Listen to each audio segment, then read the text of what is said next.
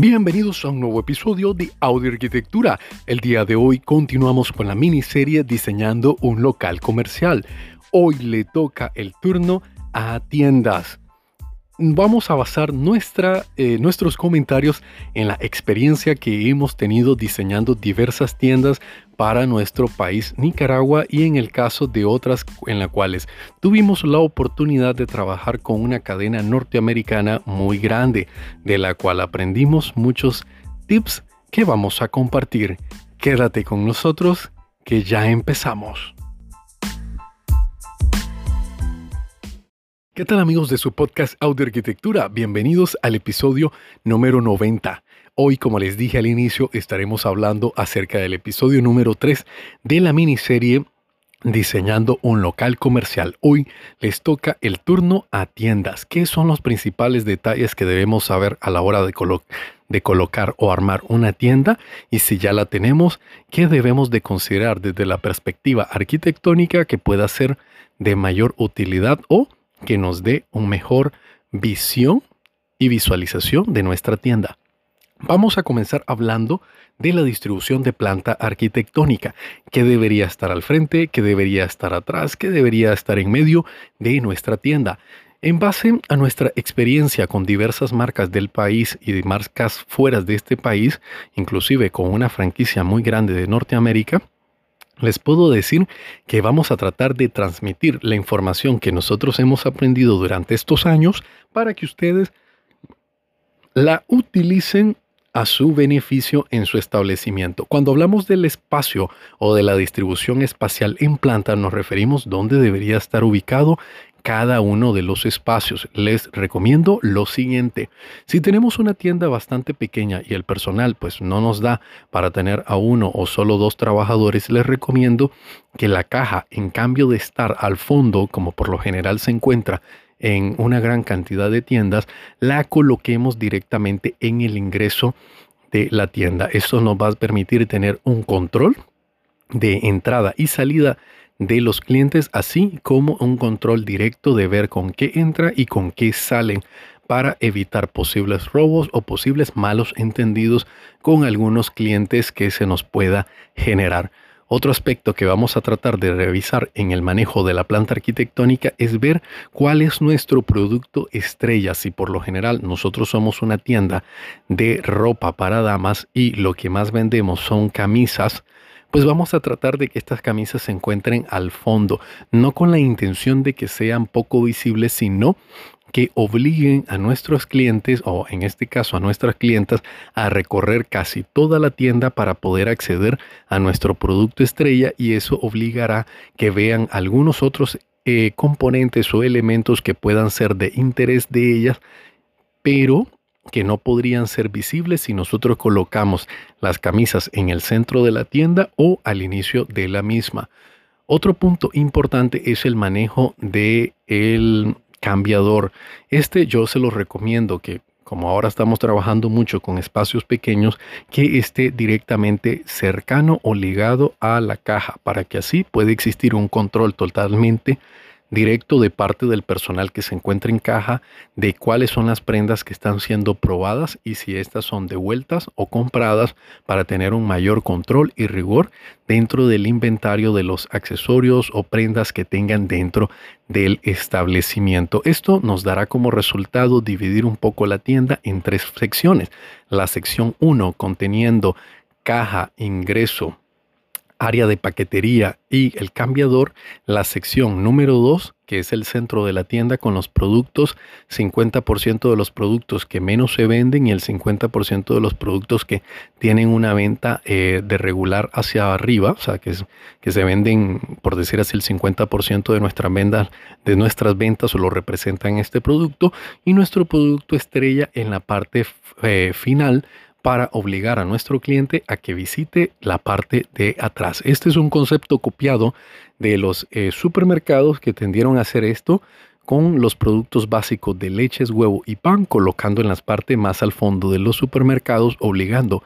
los clientes a recorrer todos los anaqueles y generando un impulso de compra de algunos otros productos que pudiese ser recordados por necesidad o únicamente por un impulso directo. Otro punto que pueden acumular aquí en este detalle es que en la caja podemos colocar algún mobiliario o algún mueble pequeño o contenedor de mueble eh, pequeño, el cual contenga accesorios como pulseras, chapas o algo en dependencia del tipo de tienda que nosotros tenemos. Si en el caso es una tienda para caballeros, podemos colocar corbatas, reloj, fajas, pulseras de cuero, etcétera, que puede ser algo de compra de impulso. Esto se refiere a que durante el momento en que estamos pagando o esperando para pagar, se nos pueda eh, dar el interés hacia alguna prenda que estemos viendo durante uno o dos o hasta cinco minutos mientras esperamos. Esto igual es un concepto que es bastante copiado de los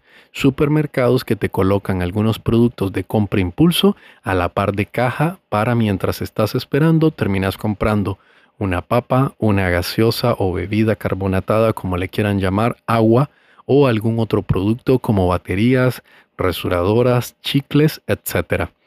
El siguiente punto que vamos a valorar a la temática es el diseño de la iluminación. En este punto yo lo que les recomiendo, base a nuestra experiencia, es que tiene que ser un sistema de iluminación muy flexible. Con esto lo que les recomiendo es que no vamos a tratar de utilizar luminarias que se puedan utilizar en una oficina, las cuales son 100% fijas y una vez que las ubicamos en su lugar, para poderlas mover vamos a tener que tener la participación de algún eléctrico o electricista o algún personal con escalera y demás y con ciertas herramientas para poder realizar este movimiento, por lo cual yo les recomiendo que trabajemos con iluminación de spot dirigibles o track de spot dirigibles, lo cuales vamos a poder mover, ajustar o reubicar según las necesidades que nosotros tengamos en cuanto a temporadas, tendencias y productos que deseamos ubicar. Otro punto que pueden desaltar acá es el no uso de cielo raso o cielo falso de gypsum a menos que el local que nosotros estemos alquilando ya lo tenga. Aún si el local que nosotros estamos alquilando tiene un cielo falso, eh, yo les recomiendo que todo el sistema de, electricidad, luminarias y demás se maneje como un diseño por debajo de cielo, pudiendo pintar inclusive las tuberías eléctricas en el color del logo. Si por ejemplo nuestro logo es un morado, podemos pintar toda la tubería de morado sin temor a que esto se vaya a ver mal. Por el contrario, será un detalle muy llamativo, el cual nuestros clientes difícilmente van a poder obviar verlo, notarlo e inclusive hasta fotografiarlo. Otro aspecto que debemos valorar en este punto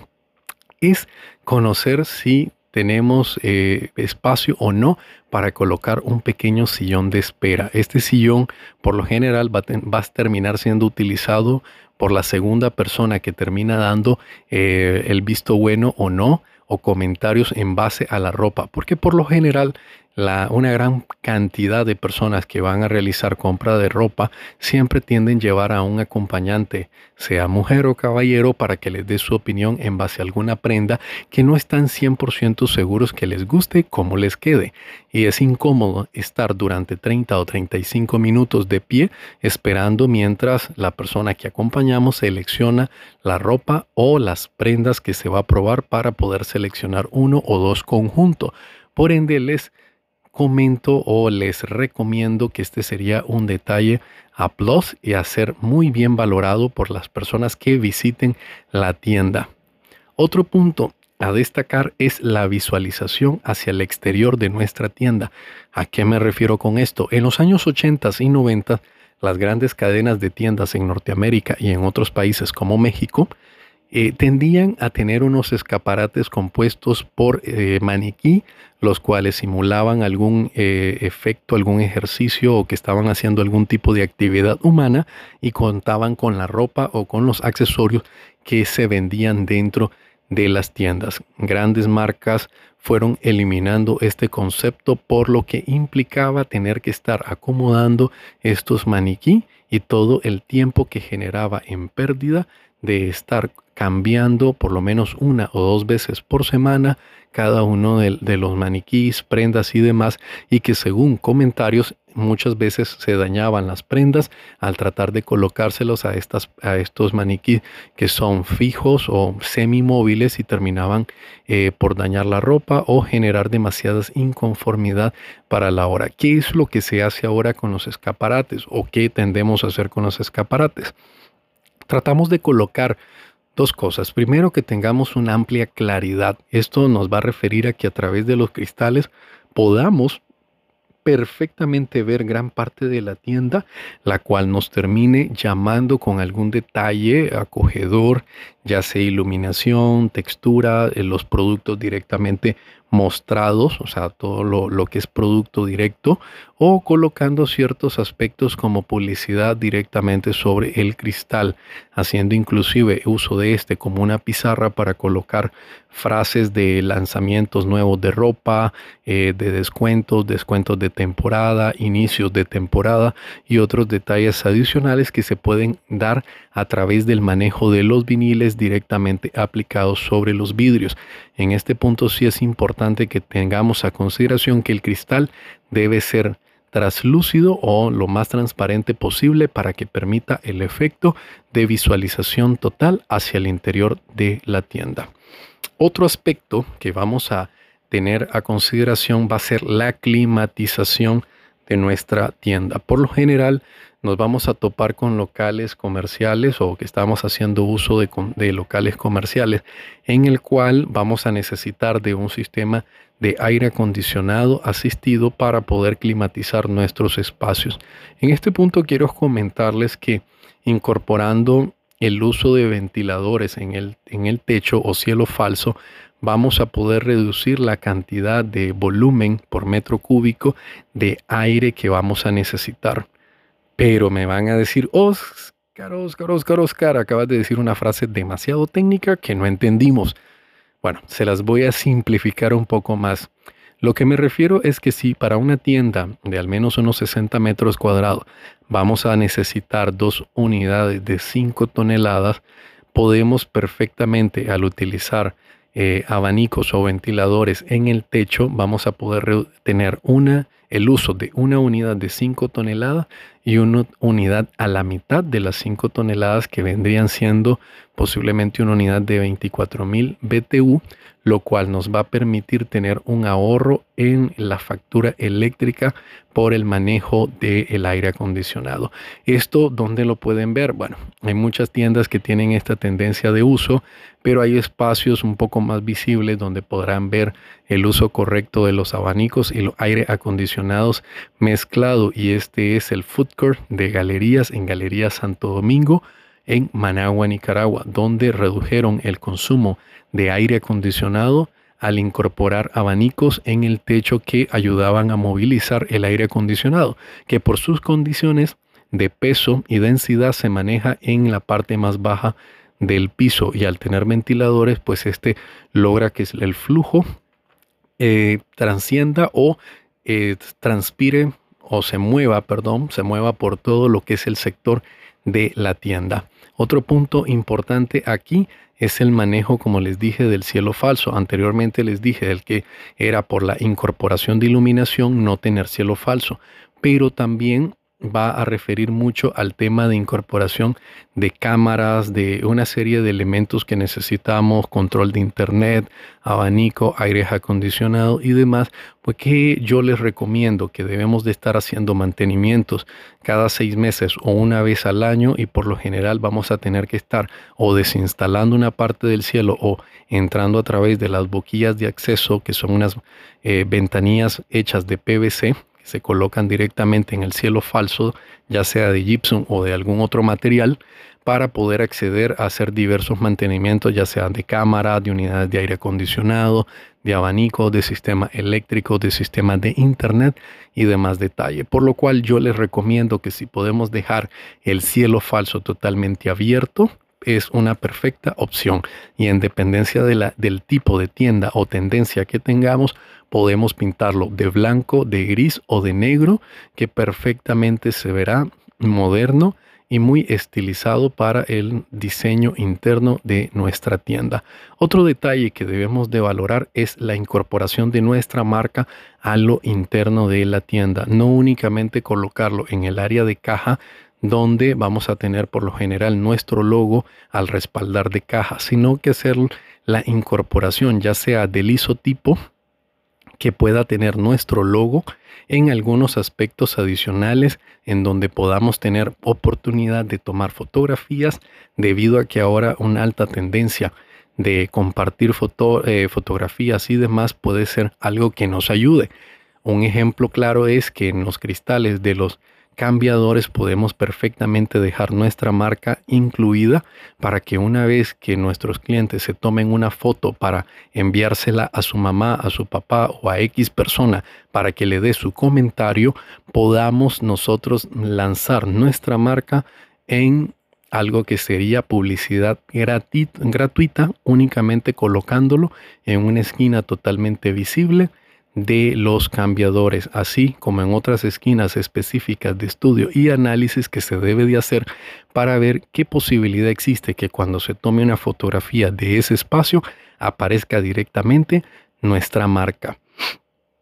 Otro aspecto de suma importancia que deben de tener a consideración es la selección del tipo de piso. En este voy a sonar un poco técnico, pero los pisos tienen una característica o una clasificación que es en base a la cantidad de personas que pasan encima de él. Hay eh, pisos que son de bajo tráfico, pisos que son de mediano tráfico y pisos que son de alto tráfico. Debemos de ver qué cantidad va a ser la aproximada que estará incorporándose a nuestras instalaciones para que así nosotros podamos hacer el uso correcto o la selección correcta del tipo de piso que podemos implementar dentro de nuestro diseño para que no nos eh, topemos con la complicación que a tan solo haber abierto en tan solo cuatro o cinco meses de nuestra apertura ya estamos haciendo mantenimientos de piso debido a que se han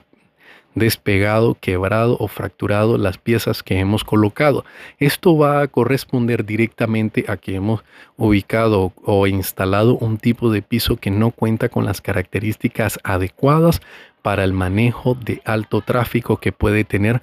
una tienda. Por ende, les recomiendo que hagan valoración de esto. Ahora, si el diseño permite la no incorporación de piso como tal azulejo, cerámica o porcelanato y podemos perfectamente trabajar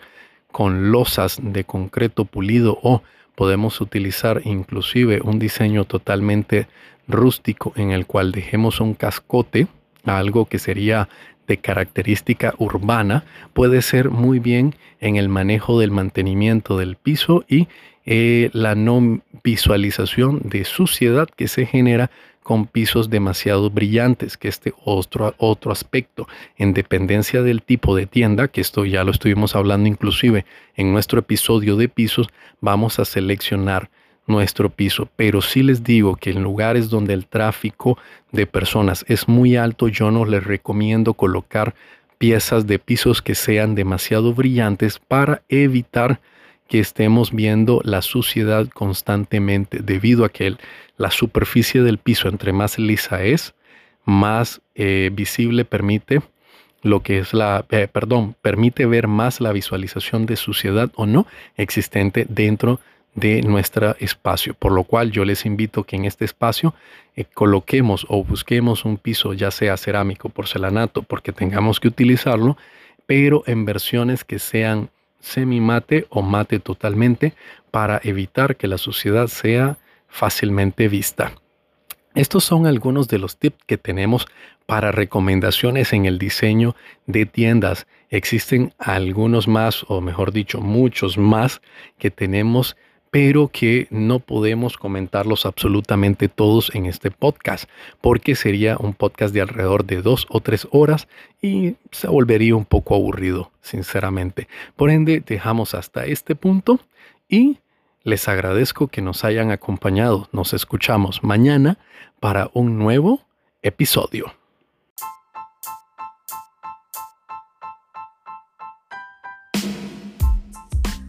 Audioarquitectura es una creación de estudios a través del arquitecto Oscar Zavala Para mayor información, escribirnos al correo audio.arquitectura.gmail.com